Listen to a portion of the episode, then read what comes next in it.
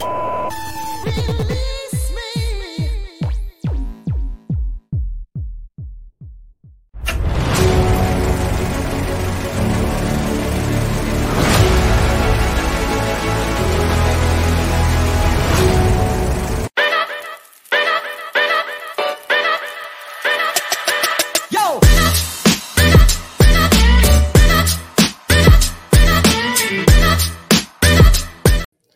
Hola, ¿qué tal? Muy buenas noches a todos. Estamos de regreso en su sección predilecta y favorita de cine, Los Pelíglotas.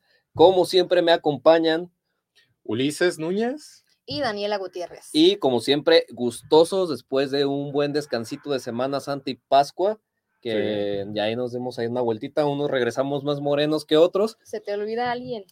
Ah, ah sí, cierto. Acá en producción, como siempre, el, buen Josué Ibarra, ahí, saludando.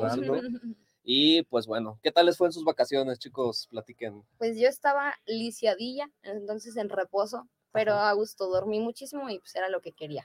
Bien, yo me, me divertí algunos días, estuvo bien, no trabajé tanto, así que me di el descanso que yo siento que tanto merecía. merecías. Excelente, Ulises. ¿A ti cómo te fue, Pablo? Uh, puedo trabajar y trabajé ahí con el señor productor Moisés Tapia. Un saludito. Ándale, ya se te anda cayendo. Te digo que no muevas la mesa. Ah, perdón. Y pues bueno, estas cosas que ven aquí en la mesa. Ya les puede dar una pista de lo que vamos a hablar. Exactamente. Y pues sí, para que darle más vueltas. Entonces, Dani, tú que vienes muy ad hoc a la, a la temática. A la temática de qué, de qué vamos a hablar, cuéntanos. Pues el día de hoy vamos a hablar de las películas más impactantes, por así decirlo, las que más recaudaron en distintas épocas, nos vamos a ir por épocas, y pues como ya pudieron observar, son películas de Disney. ¿De Disney o Disney? ¿Cómo se dice? Disney, según Disney. Según Super Holly, es Disney. De Disney.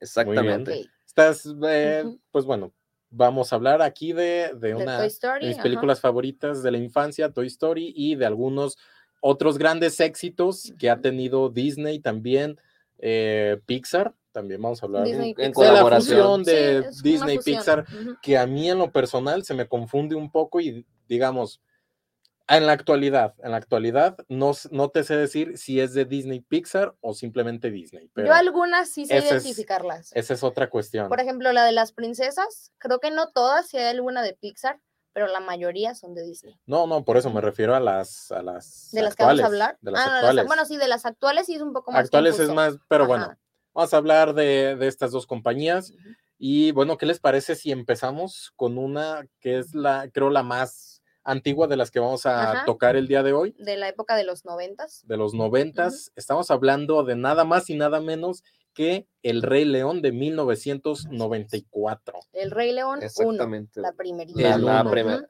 Porque que ahí está la confusión, mucha gente no, no sabe que tiene secuelas esta película. No, porque... La 2 y la 3, de verdad que, que pues es que pasaron no, verdaderamente el mismo impacto que la primera. Y es que se sacaron, no se estrenaron en cines, ninguna de esas dos secuelas. La 2 salió directamente para VHS y la 3 directamente para DVD.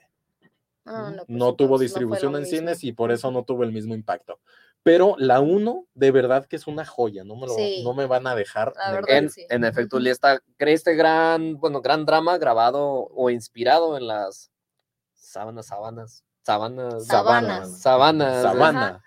Sabana. Pues, es como ábalos y avalos. Ah, bueno, sí, hay en África. En, en, África, pero efectivamente, eh, como mencionado Ulises, en la cuestión de la animación tuvo un punto bastante fuerte, ya que si bien no está realizada totalmente a computadora, como es el caso de Toy Story, tiene unos tintes, una función ahí medio novedosa para aquel entonces, que era usar técnicas de animación de dibujo 2D a computadora, como la técnica tradicional que ha caracterizado a los bueno, los primeros clásicos de Disney. Y que bueno, hablando de eso de animación, eh, chequé el dato y tuvieron que implementar muchísimas técnicas nuevas, incluso para el 2D, que fueron novedosas en su tiempo, y fue precisamente para animar estas secuencias donde había muchísimos animales, porque era muy difícil animar a tantos personajes en movimiento al mismo tiempo. Es una película muy rápida, ¿no? Siempre están, bueno, la mayoría de las escenas siempre están corriendo o peleándose o brincando de un lado a otro. Sí. Entonces, pues sí, yo creo que sí. es bastante dinámica y por eso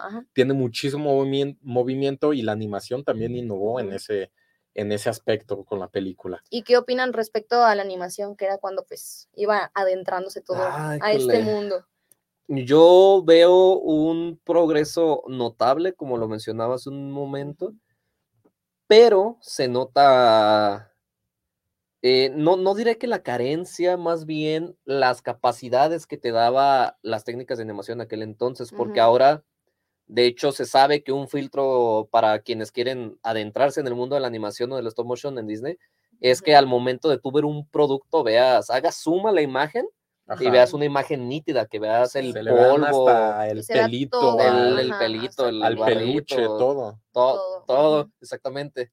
Entonces, creo yo que, creo que, que, ahí tiene sus carencias. De repente, si nos ponemos más críticos, como esta gente que saca sus videos de que, ah, analizando X película frame por frame, y hacemos zooms, ah, pues evidentemente hay La calidad es abismal, o sea, bueno, la diferencia de calidad. Pero para esa época yo creo que está considerable, ¿no? No, es buenísima. a mí me parece muy buena. Es una animación 2D que tiene toda la calidad de, Disney, que siempre entrega muy buenas, eh, películas. en cuanto a la calidad de realización. Y por ese lado yo no tengo pues nada que reprochar. No, yo tampoco no tengo nada malo que decir de esa película. Creo, creo yo que su fuerte es en la historia. Sí, la trama es lo que A ver, ¿tú, ¿tú qué opinas del tío traidor, Dani? Que pues yo creo que son historias muy reales que a veces en la vida cotidiana sí suceden, que familiares pues tienen pique, tienen ahí roces y que lo lleven a la pantalla y lo proyecten para que los niños lo entiendan. Eso me gusta mucho, que Disney se basa en dejar una moraleja, una enseñanza. una enseñanza y la explica más que nada para niños. Y a ver, entonces, ¿cuál dirías tú que es la enseñanza de esta película? Yo creo que, no sé, siento que es la valentía porque Simba pues era muy, muy tímido, muy miedoso. Temeroso. Y lo enseñan a sacar las garras.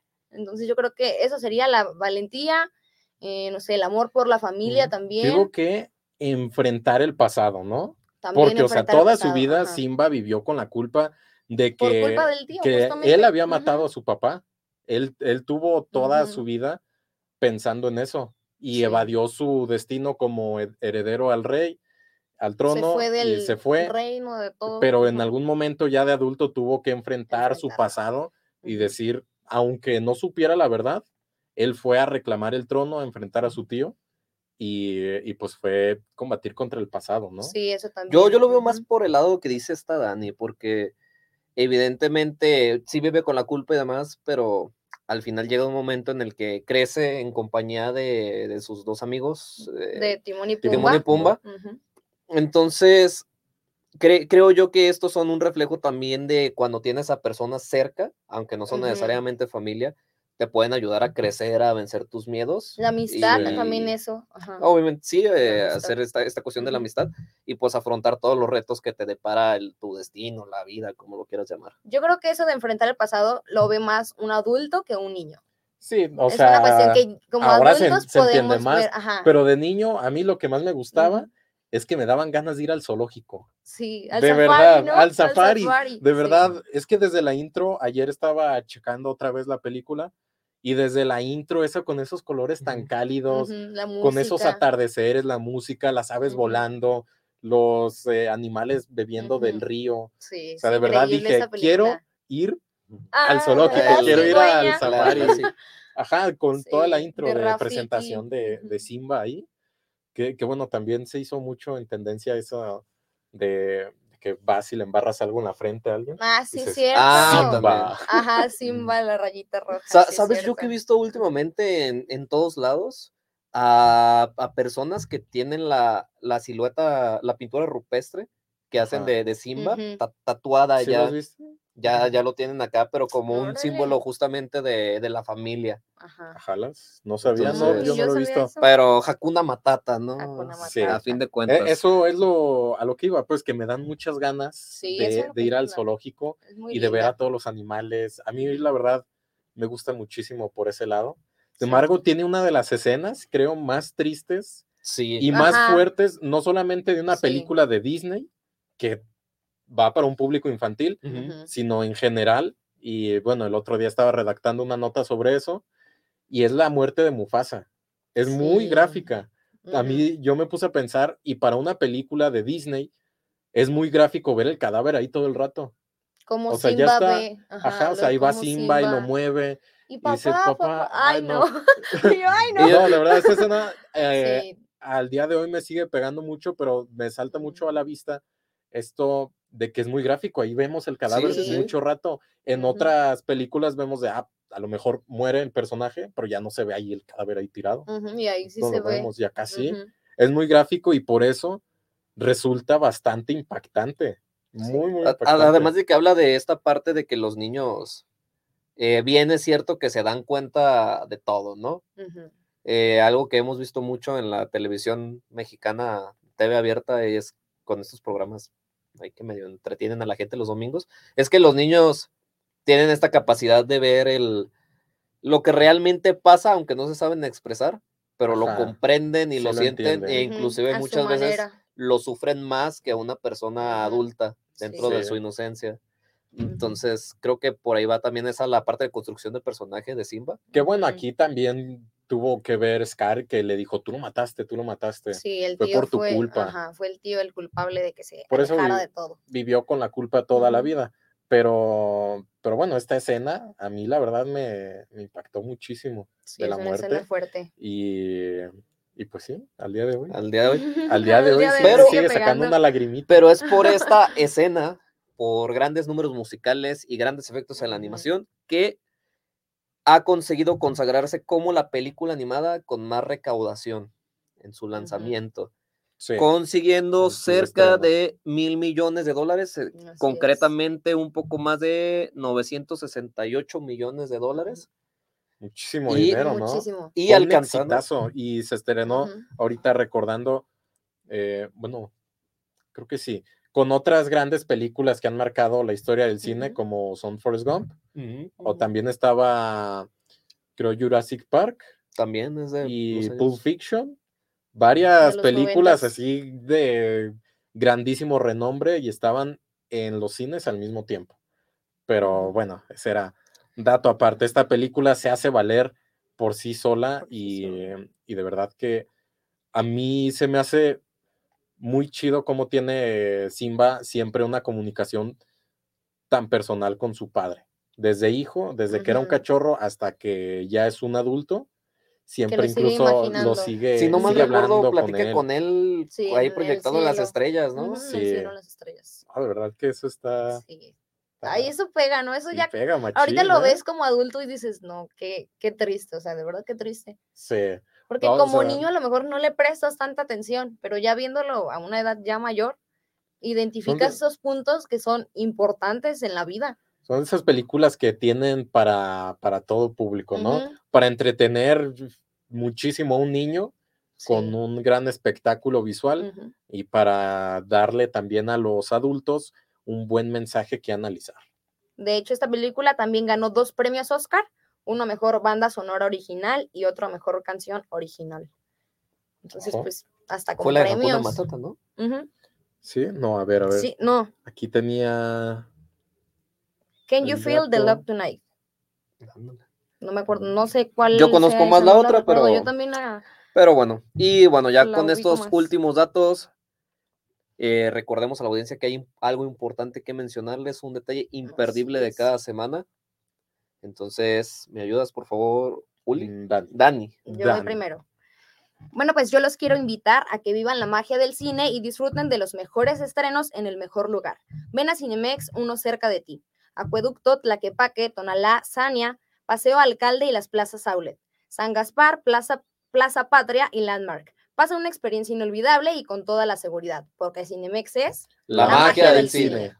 Así que ya saben a dónde ir a ver sus películas. Exactamente. y bueno, con esto nos vamos a corte. Sigan pendientes que seguiremos hablando de más éxitos infantiles de Disney.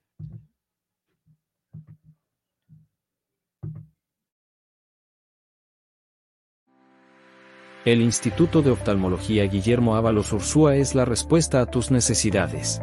Contamos con los mejores especialistas en oftalmología, tratamientos modernos y la tecnología más avanzada para que te sientas cómodo y seguro en todo momento.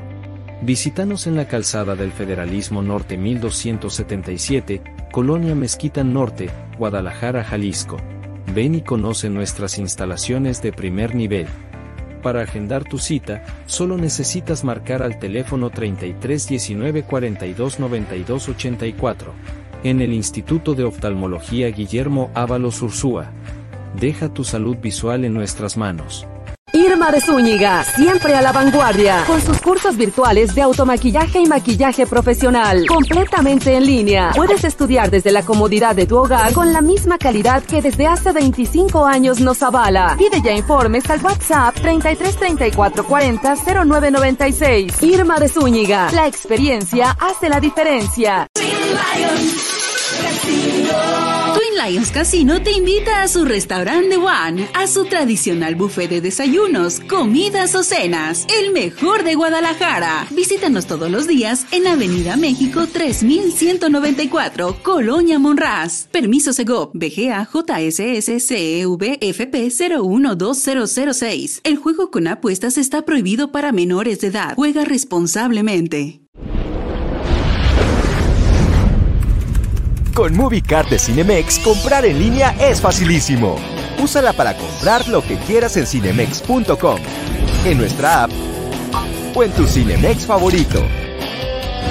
Compártela, regálala o úsala. No necesitas tarjeta de crédito o débito. Adquiérenla en el centro de atención al invitado. Cinemex, la magia del cine.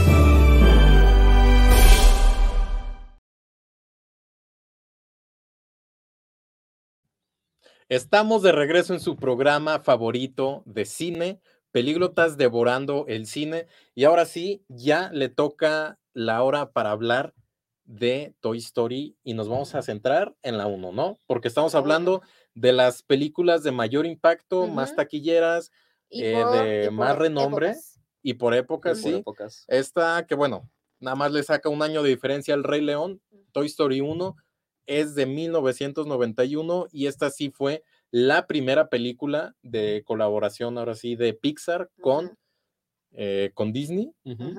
Y fue la primera primer largometraje en general en todo el mundo, no solamente de Disney, en 3D, hecho completamente, en computadora. Sí, fue una revolución, ahora sí, lanzar una película que no fuera en 2D, en animación tradicional, y lo hicieron bastante bien, ¿no?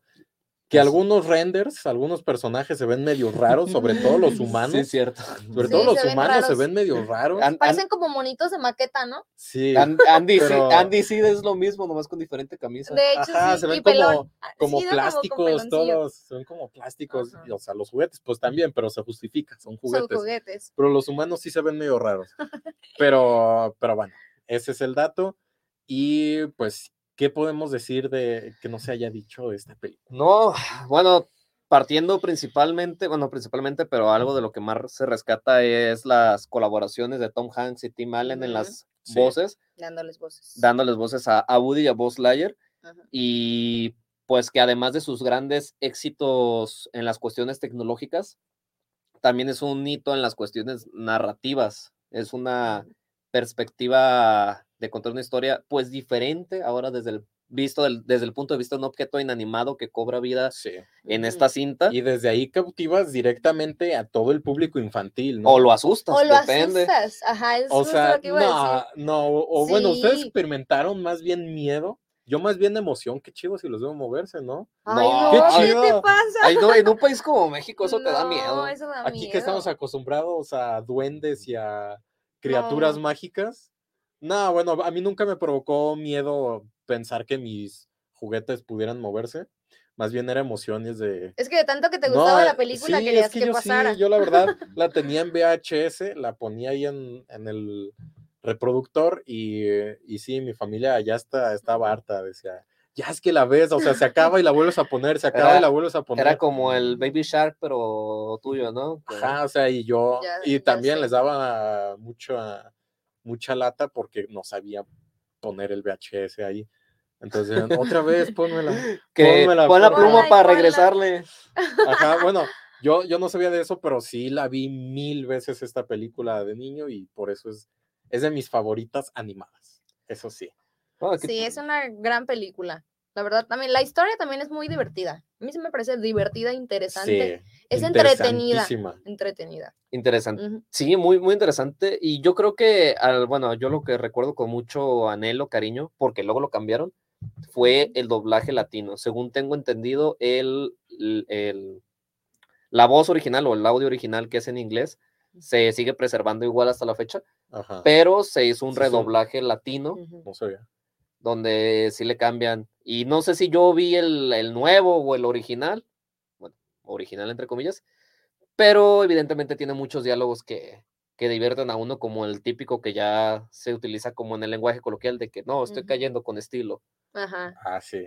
Que también esa escena está muy Ay, es que tiene escenas muy icónicas. Uy, no. A ver, de mis escenas favoritas de esta película, y lo tengo marcadísimo, es con la que más, más me reía de niño, es cuando ya tienen que ir eh, Woody y Buzz atrás de la camioneta de la mamá de Andy, en ese carrito, y tienen que encender el cohete para alcanzarlos, para ir rápido. Esa escena en la que Woody va tan rápido que se le inflan los cachetes con el viento. No, para mí era top. Esa escena está. Que de hecho, de hecho es algo lógico porque aquí tenemos a Woody presente. A ver si ahorita no se mueve. Es lo que les dije antes de eh, empezar el programa. Pero. Ustedes pelen ojo y a, ver, si, no se, mueven estos juguetes, ¿eh? Pero siendo en un sentido realista de la película, bueno, ni tanto, porque es algo irreal que los juguetes cobran vida, pero en sí el juguete, lo estamos viendo aquí, es un plástico rígido, o sea, como que es ilógico que, que, un objeto que no es maleable de un instante para otro ya se llene de aire. Esa elasticidad. Pues sí, Pablo, es una Pero película. es una película para niños. bueno, ya. Es que, es, que, es que tiene unas cosas que respeta mucho el toque, que les da ese toque real. Ajá.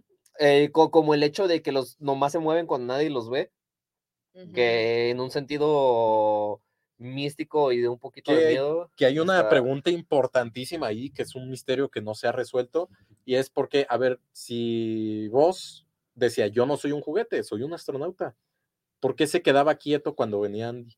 Porque pues sí sabía que era un juguete, ¿no? No, él no, él no bueno, él decía, siempre él decía, tú eres un juguete. no, yo soy un Pero él sabía que era un juguete. Er, es un guardián espacial. A él se lo regalaron como un juguete a Andy. se lo dan como un juguete. Es, es que sabes que entiendo yo, Dani, que o a lo mejor seguía a todos, de, quédense quietos, ah, pues yo también porque me estaba con los juguetes. No, ah, fluía. No, pero, pero, pero si se fijan, se adaptaba el ambiente. Yo, yo llegué a detectar, o es una teoría mía que yo tengo, que todos los juguetes llegan como que, como Maluma, ¿no? Con el cassette borrado porque toda la película es esa, pelea entre Woody y Buzz, ¿no? De que... De ver a quién quiere más, ¿no? No, deja todo eso, es de que le, justamente le dice Woody, es que eres un juguete, eh, compórtate, como juguete, no eres un guardián espacial.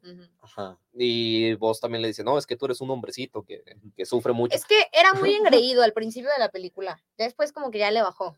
Pero, pero en el, en el transcurso hay comentarios que dicen, ah, ¿te acuerdas cuando Andy esto, cuando Andy el otro? Y yo infiero que todos los juguetes nuevos, cuando los sacas de empaque o te los regalan, realmente no saben Acaban de nacer. Acaban de nacer, ándale. Pues lo mismo pasa en Toy Story 3 cuando eh, no es Bonnie, sí, cuando Bonnie arma al, al a Forky, a Forky él, él, tiene sus crisis, tiene su crisis existencial de que qué soy, qué hago, de, de, cómo llegué aquí, de qué estoy hecho y que es algo parecido a lo que le pasa a vos al principio de Toy Story 1.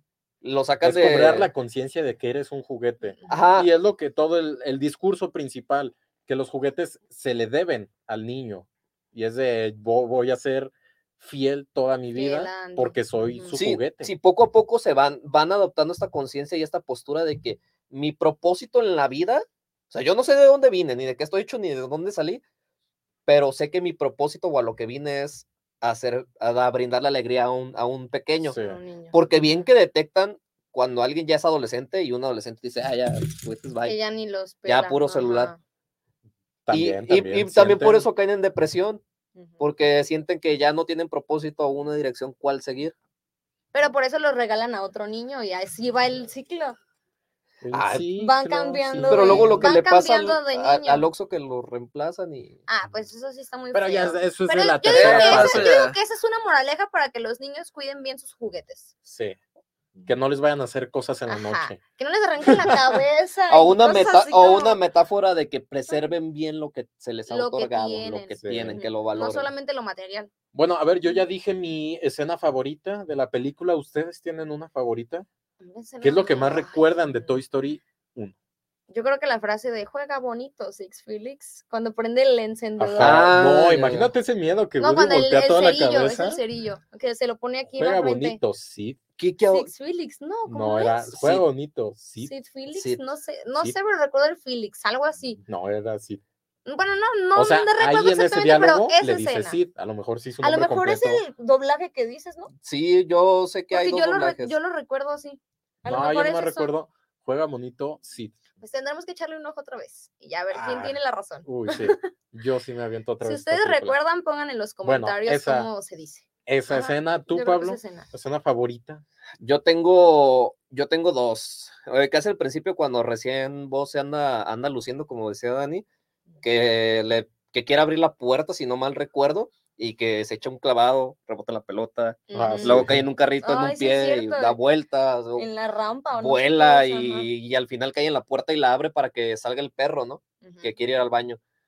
Cae eh en la cama, creo, al final. No, sí, cae en la cama. Eh, bueno, esa escena y también la de eh, la de los soldados creo que también es al principio. Ay, es increíble. Cuando están haciendo su, su, como su protocolo para detectar los regalos. Ah, sí, no que, eso, que eso también se me hace bien ilógico porque pues, son pedazos de plástico sin, sin, sin, atributos físicos como, como ellos, como, Woody, como vos. Pero se me hace bien impresionante que hasta hacen, ¿Cómo hacen todo? Como, como hacen hasta un point of view que ves los binoculares del, del sargento no, es que de verdad que, está dando las órdenes. Todos esos son recursos narrativos y visuales que ayudan a contar mejor la historia y eh, hacer que tú estés dentro ahí. Sí. ¿En qué, ¿En qué película es cuando salen las, los aliens? Que dicen la garra. Es la 1. Es la 1. Es la 1, sí.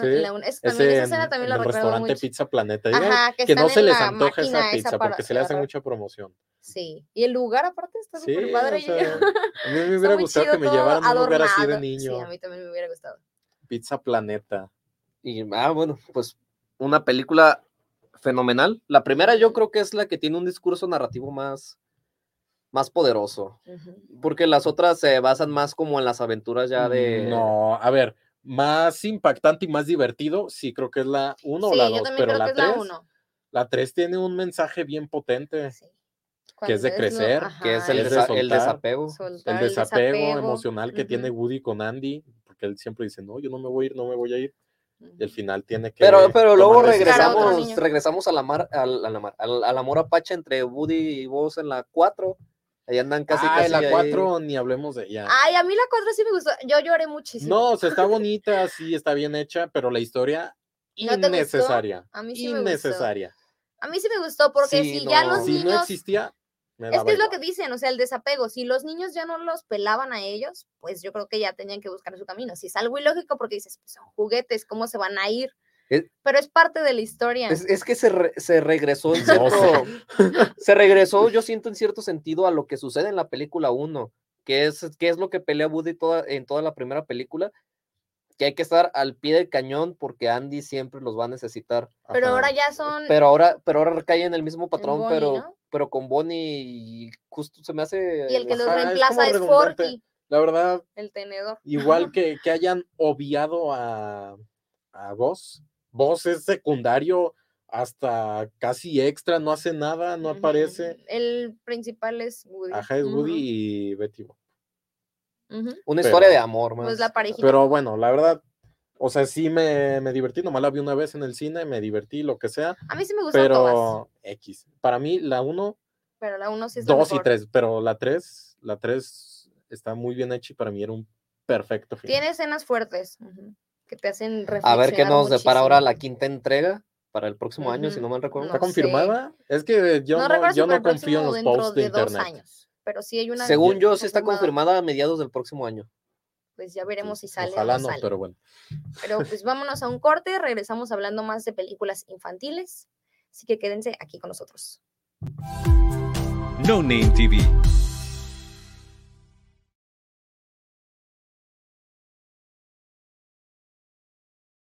Irma de Zúñiga, siempre a la vanguardia, con sus cursos virtuales de automaquillaje y maquillaje profesional, completamente en línea. Puedes estudiar desde la comodidad de tu hogar con la misma calidad que desde hace 25 años nos avala. Pide ya informes al WhatsApp 33 34 40 0996. Irma de Zúñiga, la experiencia hace la diferencia.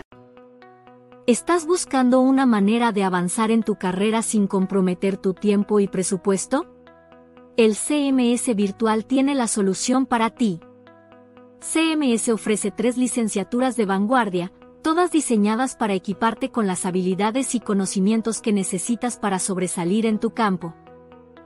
Llama al 33 22 82 82 62 para inscribirte hoy, o visita nuestra página web en www.cmsvirtual.mx para obtener más información. Colegio Mundial Superior la educación de calidad está a un clic de distancia. Con MovieCard de Cinemex, comprar en línea es facilísimo. Úsala para comprar lo que quieras en cinemex.com, en nuestra app o en tu Cinemex favorito. Compártela, regálala o úsala. No necesitas tarjeta de crédito o débito adquieren en el centro de atención al invitado. Cinemex, la magia del cine.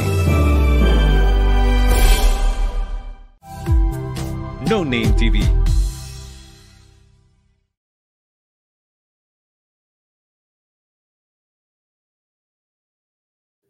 Estamos de regreso en Pelíglotas, su programa favorito, donde dialogamos todas las cuestiones del séptimo arte y bueno, proseguimos, mi querida Dani, ¿con qué película? Yo sé que te gusta mucho esta de la nada más, Nada menos que Monster Inc., también un clásico de Disney. ¿De qué año es? Del 2001, ¿cómo olvidarlo? Ya en los 2000 ahora sí.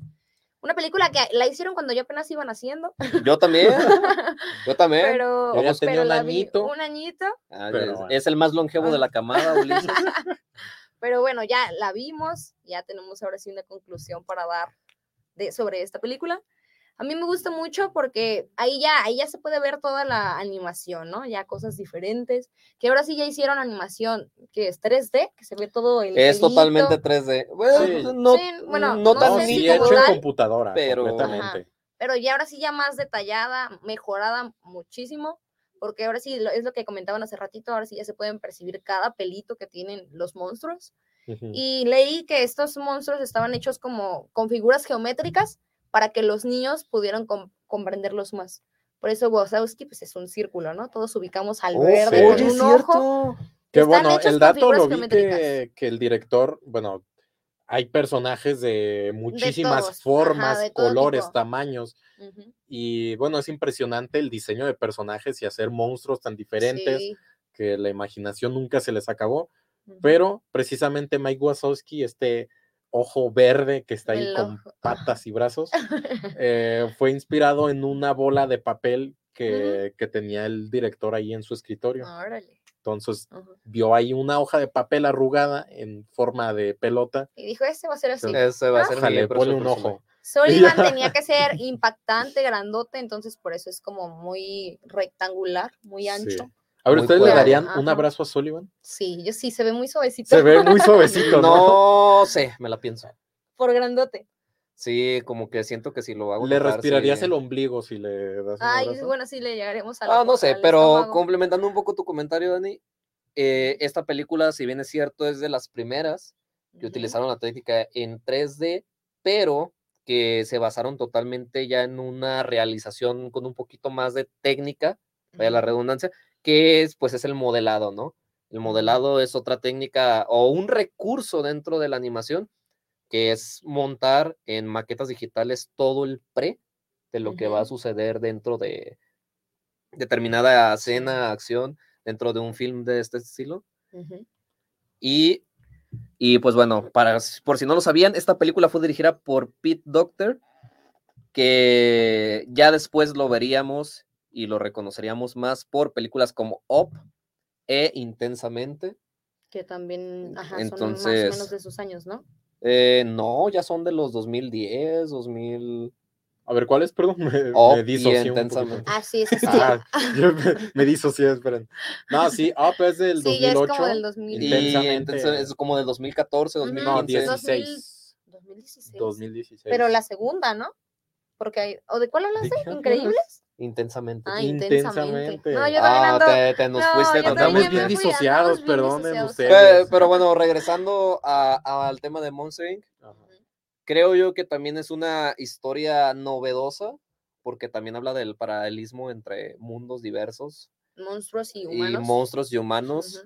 Y a ver, es toda esta cuestión que aborda la película, la aparición de monstruos, que es una empresa gigantesca que se dedica a, asustar, niños, que ahí están las puertas colgadas en, en esta empresa y se meten y asustan a los niños. ¿No les generó algún conflicto de niños? Nah, ¿No dijeron, voy a cerrar bien la puerta del closet?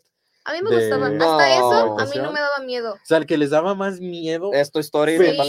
¿Qué les pasa? Porque yo sabía Eh, que los monstruos no iban a Eh, aparecer. Es que, es que uno sabe. O sea, pero si creías que los juguetes sí, iban Sí. a sí, mover. porque si ¿Qué tenía juguetes. es, es que yo, es que yo, yo veo un Woody, veo un Buzz Lightyear, y mi cerebro mexicano lo traduce a un Action Man, a una Barbie. Entonces, yo digo, ah, no, qué miedo, no, eso lo tengo aquí en mi cuarto Sí, enfrente de mí. está- ajá, En- en, el en- juguetero, en, en- ay no. en cambio ves Monster Inc. y sí, salen los monstruos y lo que tú quieras, pero pues ves eh, fachadas totalmente gringas. y sea, entiendes que es una película que se dedica a asustar niños, pero después tiene, es un cambio totalmente a la historia. Ah, que ahora ajá. hacen reír a los niños. ade- además de que ve, además de que ves Pues que sí. salen en puras casas americanas, entonces, Sí. "Ah, ¿qué van a no van a ¿Qué, venir. qué van a, qué van a venir a, todos modos, a es que- mover mi cortina de baño que traigo de puerta de closet? Ah, pues Que no. ni tengo puerta que voy a andar cerrando. que, que voy a andar cerrando. Inteligente, Ok, maestro. ok, pues cada quien hace sus propias conjeturas, ¿A ti sí ¿no? te causaba conflicto entonces? No, no, en realidad simplemente les preguntaba porque a ustedes sí les causaba conflicto Toy ah, Story. sí, Pero, o sea, con los juguetes, o sea, se para, se empieza a mover, por allá, ya, se va volando, no te va a hacer nada. Un monstruo sí es más difícil de, de imaginar Nah, pero aparte esos qué- monstruos, no, yo decía, cómo vas a "Esos no lidiar aparecen con ellos. cuarto". Pero bueno, Tenía más miedo a las historias de duendes, que digo, ahí se va a aparecer un duende, a que me va a salir un Sí, monstruo de De esos Monster videos de, ah, duende aparece en una cocina y se ve Ajá, un monito y un ahí monito corriendo atrás del, del refri. O, o como Sí. el hada esta de Tlajomulco, ¿no? También. eh, Eso sí yo le Eso sí me da miedo. Ajá. A ese sí era un juguetito en un vasito de agua, ¿no? Ay, El sí hada de Tlajomulco. Luego lo Bueno. googlean. eh. Pe- Pero, pero bueno, también esta película, pues muchas escenas memorables. Ujú, muy Hace rato co- comentábamos, a mí me fascina. Mi escena favorita es la de, yo diría, ay, estoy entre la del restaurante de comida asiática, Ujú, cuando, se arma todo el ajá. caos y entrevistan al monstruo que es como argentino, o lo Ujú. hicieron argentino Ese como, co- argentino. como de broma, que, que dice, ah, es que voló sobre mí con su rayo láser. Eh, Cuchurrumín. Eh, con su cuchurrumín. cuchurrumín.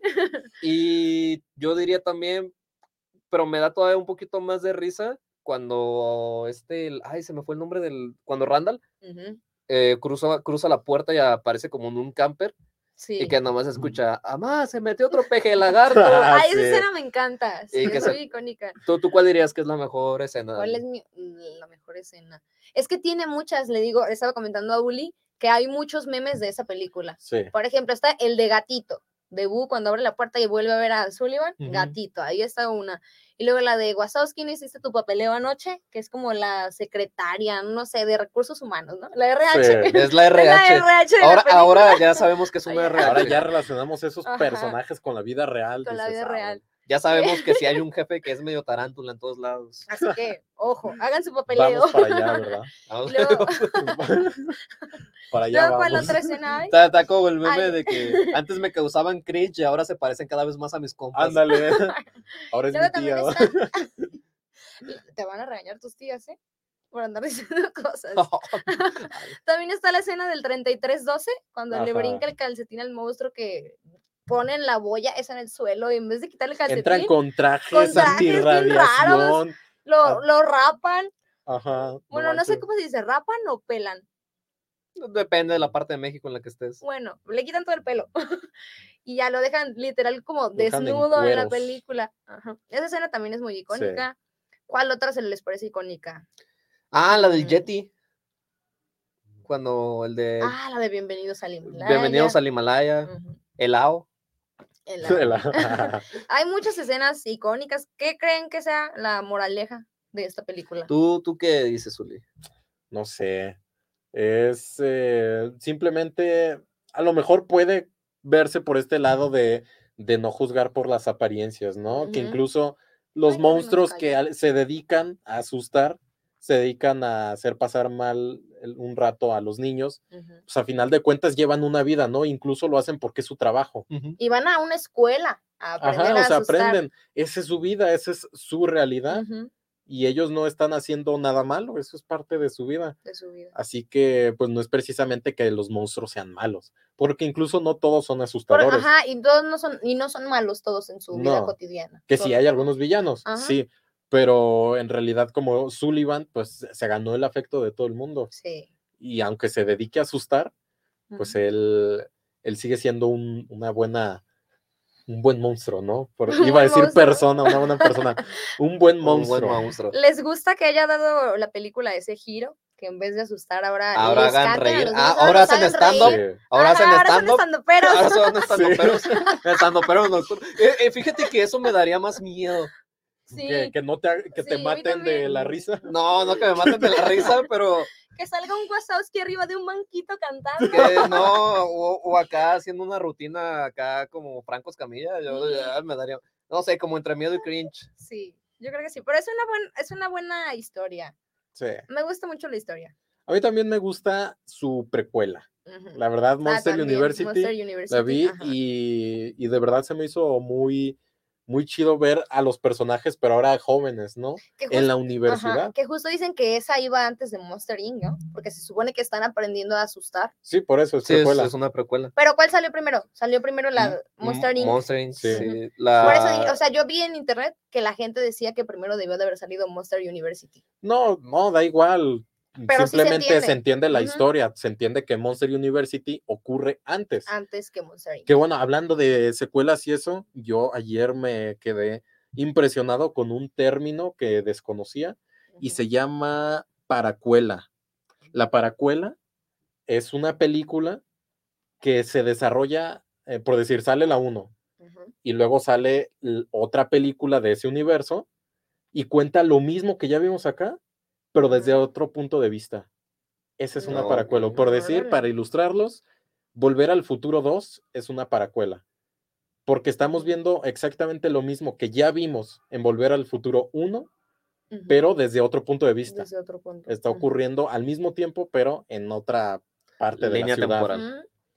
Bueno, es nada más un término. Paracuela. De eso, ya hablaremos. Pero regresando a esto de, Monster University, también me gustó muchísimo y no sé, siento que ver a los personajes con sus problemas de jóvenes, adolescentes, también está muy divertido, ¿no? Pues es que vemos, vemos su construcción, vaya, porque ahí conocemos cómo se fueron formando, porque en realidad el Sullivan era un mal estudiante y por azares del destino acabó siendo asustador. Era revoltoso. Y, Mike, era y Mike quería ser asustador. pero no podía asustar, Wazowski no, le salía. Entonces, eso también tiene un buen mensaje, que es que te retes a ti mismo y que si quieres algo lo puedes lograr.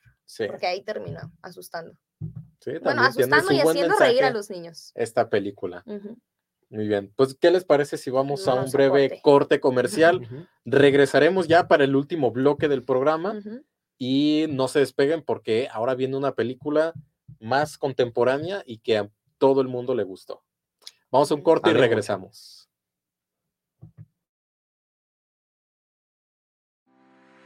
El Instituto de Oftalmología Guillermo Ábalos Ursúa es la respuesta a tus necesidades. Contamos con los mejores especialistas en oftalmología, tratamientos modernos y la tecnología más avanzada para que te sientas cómodo y seguro en todo momento. Visítanos en la calzada del Federalismo Norte 1277, Colonia Mezquita Norte, Guadalajara, Jalisco. Ven y conoce nuestras instalaciones de primer nivel. Para agendar tu cita, solo necesitas marcar al teléfono 33 19 42 92 84. En el Instituto de Oftalmología Guillermo Ábalos Ursúa. Deja tu salud visual en nuestras manos. Irma de Zúñiga, siempre a la vanguardia, con sus cursos virtuales de automaquillaje y maquillaje profesional, completamente en línea. Puedes estudiar desde la comodidad de tu hogar con la misma calidad que desde hace 25 años nos avala. Pide ya informes al WhatsApp 33 34 40 0996. Irma de Zúñiga, la experiencia hace la diferencia. Lions Casino te invita a su restaurante One, a su tradicional buffet de desayunos, comidas o cenas, el mejor de Guadalajara. Visítanos todos los días en Avenida México 3194, Colonia Monraz. Permiso Segov, BGA JSS CEV FP 012006. El juego con apuestas está prohibido para menores de edad. Juega responsablemente. Con MovieCard de Cinemex, comprar en línea es facilísimo. Úsala para comprar lo que quieras en cinemex.com, en nuestra app o en tu Cinemex favorito. Compártela, regálala o úsala. No necesitas tarjeta de crédito o débito. Adquiérenla en el centro de atención al invitado. Cinemex, la magia del cine.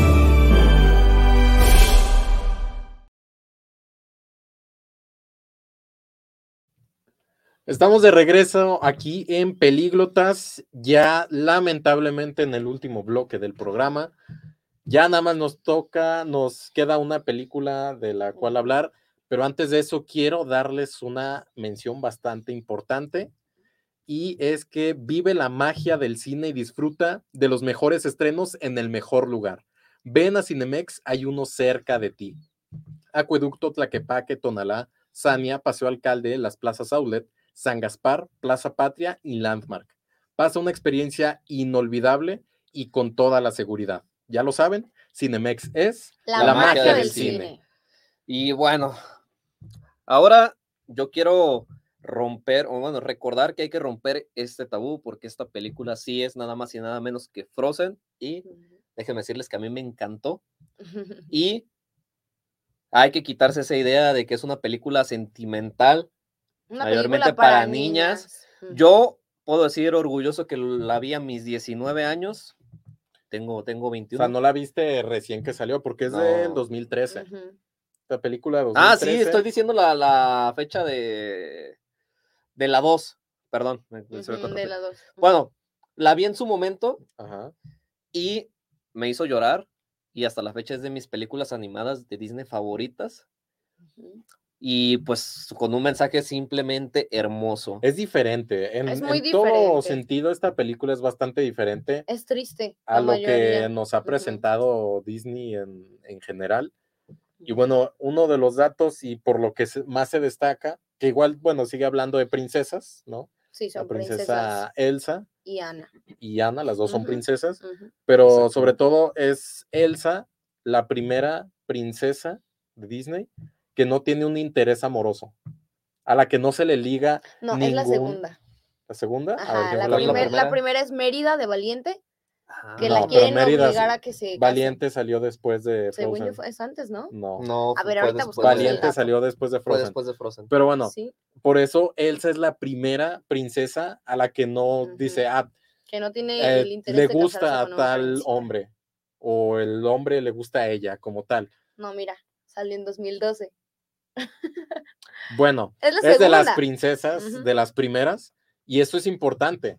Es decir, ella no simplemente de que, ay, sí hay un hombre ahí, pero no le voy a hacer caso. No, simplemente no hay un hombre, ella se vale por sí misma. Y esto es eh, uno de los mensajes que vienen con mucha tendencia y sobre todo en la actualidad, es de el empoderamiento de la mujer, ¿no? Mm, Decir, ella es, eh, es grande, es poderosa por sí misma y no necesita andar detrás de un hombre o que un hombre esté detrás de ella. Aunque también está la película de Mulan, que desde, creo que desde ahí se viene arrastrando el empoderamiento femenino y que sí, pero aquí se presenta de una manera diferente, distinta, más contemporánea. Puede decirse una princesa más, eh, ay, no sé, como que fresona, no sé, no sé cómo decirlo. Solitaria, más porque, bueno, también por la historia. Porque es muy diferente. Mérida le gusta, vive, en el campo, en el bosque, es más ruda. Y Elsa es como más, más niña de casa, más princesita, por así decirlo. Ahora sí queda el término de princesita. Más y nice, Mulan, más ajá, más fifi. Y Mulan también es súper guerrera, ruda y todo eso. Entonces sí, Bueno, están como cada una en una categoría y Elsa pues sí sería como Que, la que de más todos modos nice. sigue rompiendo, sigue siendo novedoso y, y llamativo porque rompe el esquema de la princesa en apuros. ujú, totalmente. También. Bueno, yo creo que en eso sí tienes mucha razón, Dani. Cuando vemos una princesa de Disney, la gran mayoría, yo creo que Ujú. fácil más de un 80%, gran parte de la emotividad de la película o de la historia es justamente que crecen o se desarrollan y hasta que finalmente son princesas. En el, caso, en el caso de Elsa y Anna empieza la película y ya sabemos que son Que son princesas. que son hijas bien posicionadas de, de un gobernador y que francamente no le batallaron nada en su vida. se- Ujú. Bueno, en este caso este hechizo del corazón helado y demás. ujú, Pero pues nacieron prácticamente, como dirían los mexicanos, en charola de plata. En charola de plata, exacto. Más bien la que le sufre va más por el lado de los hermanos, ¿no? De la relación con los hermanos es Ujú. esta Ana, que desde muy pequeña, sin conocer las razones, sufre el, el rechazo, el desapego de su hermana mayor sí. Sí. y que después tiene sus, se podría decir, sister issues. No sé. No sé cómo definirlo. Pues quiere, quiere restaurar la Quiere relación restaurar. perdida, ¿no? Que desde niña ya estaban separadas, estaban distantes. Pues hasta que ve- encontraron que tenía como esos tipo ataques, Elsa, fue cuando sí las empezaron a separar. Pero no es solo eso, si de por sí ya hermanas separadas, ahora con la muerte de sus padres, Sí. viviendo ellas dos solas en un castillo gigante, Bueno, Ana sola, porque Bueno, Ana re- sola. recuerda que empieza siendo que Elsa está en ella... el cuarto encerrado siempre. Ajá, Ujú. Por eso es la canción. y si Entonces- hacemos un muñeco. Ajá.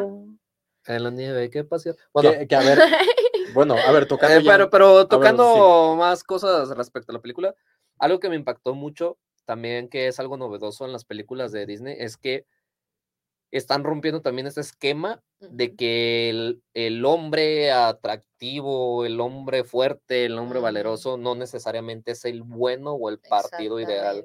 Puede que sea algo, pues, un- alguien doble cara, ¿no? Y lo vemos bien reflejado en esta película. Tenemos al, al novio tóxico, que además es tóxico de que dónde estás y cuándo y que esto y que, y que yo soy nomás tu todo. no y- había WhatsApp, ¿verdad? Estafador. No. Pero ahí lo veríamos. Eh, pero, pero ahí lo veríamos checando las palomitas. Ándale, checando conversaciones. Y al final es el traidor el que, Que quiere robarse todo. el que quiere nomás ir a conquistar tierras y, y le da la espalda totalmente a, a estas dos a estas dos chicas, a Elsa y Ana, Ujú. y pues dejándolas congeladas, ¿no? Y al Sí. final le sale el tiro por la Sí. culata, pero sí es distinto ver al que se pinta gran parte de la película como el príncipe azul, o bueno.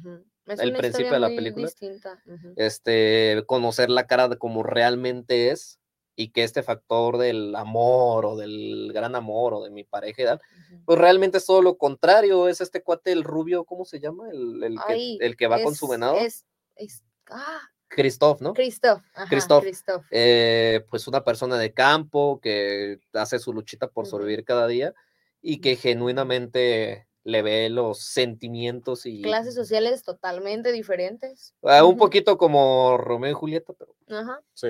pero pues bueno, es algo distinto que me llama mucho la atención. Y justamente hace que el personaje de Ana evolucione, ujú. Eh, se lo convierte en un personaje redondo que aprende a valerse por sí misma, independientemente de tener el apoyo de, de alguien más o de una pareja Ajá, sentimental.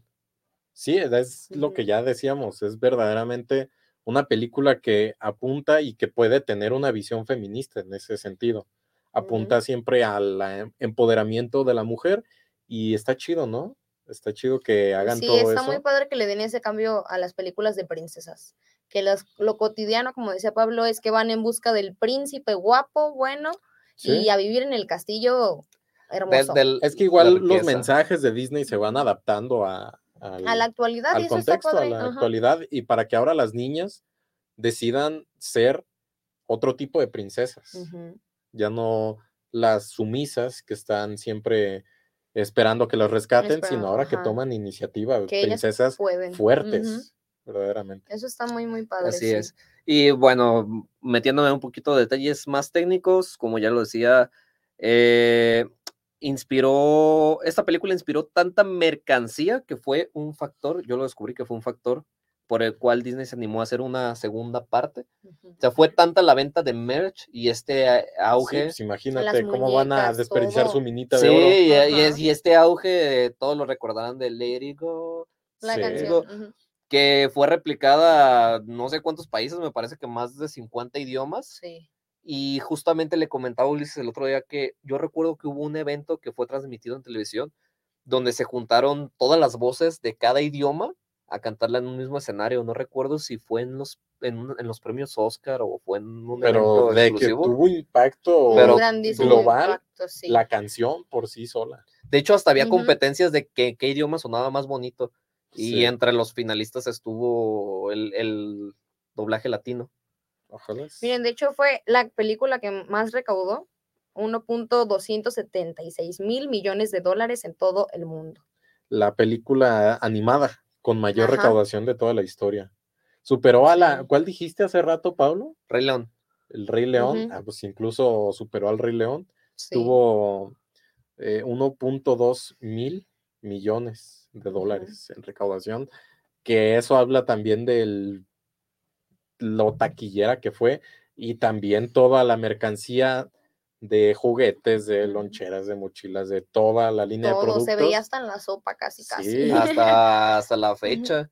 Y el, de hecho, no sé si, si se han dado cuenta el ingenio del mexicano por lucrar, que, que, vas por la calle y ves ahí uno de esos puestitos de, de películas que no pagan derechos de autor. Y ya ves hasta Frozen 3 Ajá. Y tú dices, ah, caray, es que, ¿qué onda? ¿En qué, qué momento? ¿Cómo salió? ¿Cómo que Frozen 3 no me la puedo perder? No, pero sí tiene la secuela, es del 2000, ¿qué? ¿16, 17? La, no, es del 2019. 19. 19, ok, pero bueno, ya está preparando la tercera parte, ahora sí. sí, fue, fue anunciada junto a Toy Story 5. Ya está confirmada y, sale el próximo año. Y Zootopia 2. Mm, Se anunciaron las tres al mismo tiempo. Pues va a ser un año con muchos estrenos infantiles, películas que al público le gustan y pues vamos a, a ver qué, qué tal nos parecen las eh, siguientes. no nada más el público infantil, ahí vamos a estar todos nosotros, sí, también los adultos. sí, yo creo que va a haber más adultos, en las salas que el Ya están disfrutando más Últimamente han sacado muchas películas, eh, digamos, eh, con temática infantil, pero que ahí estamos todos. Pero que los adultos. Pero películas buenas, ¿no? Esas cosas de live action que ya hablaremos de eso otro día. Ah, porque desafortunadamente estamos llegando en la recta final, a la recta final del programa. Eh, a los comentarios finales, Ulises, Dani, ¿qué película de las que mencionamos dicen vale la pena? Analícenle, echen un ojo. Yo, creo, que todas, las, cuatro, que mencionamos eh, son buque insignia de Disney. Que, bueno, Disney tiene infinidad, de películas buenísimas. y que han impactado. Sí, completamente siempre han estado en las mejores galas de premiaciones. Pero bueno, a mí, sobre todo Toy Story, la trilogía 1, 2 y 3, es excelente y vale la pena verla una vez más. A mí la que menos me gusta es Frozen, pero véanla, las cuatro están recomendadísimas, la verdad. Pero véanlas y coméntenos si ya han visto alguna de estas, déjenos en los comentarios cuál es su favorita y qué opinan de ellas. Saquen su niño interior, iba a decir anterior. Que, por eso, precisamente, estamos hablando de Disney, películas infantiles porque es el mes del niño. Estamos cerca del 30 de abril. Así es, ya el próximo programa será otra temática también infantil, pero bueno, nos estaremos viendo en esa transmisión. Que tengan una excelente noche. Nosotros fuimos los pelíglotas, como siempre, acompañándolos en los canales de la Fórmula Total. Y pues nada, desearles que tengan todos los jueves de, 8 a 9. Y hasta la próxima. Hasta la próxima.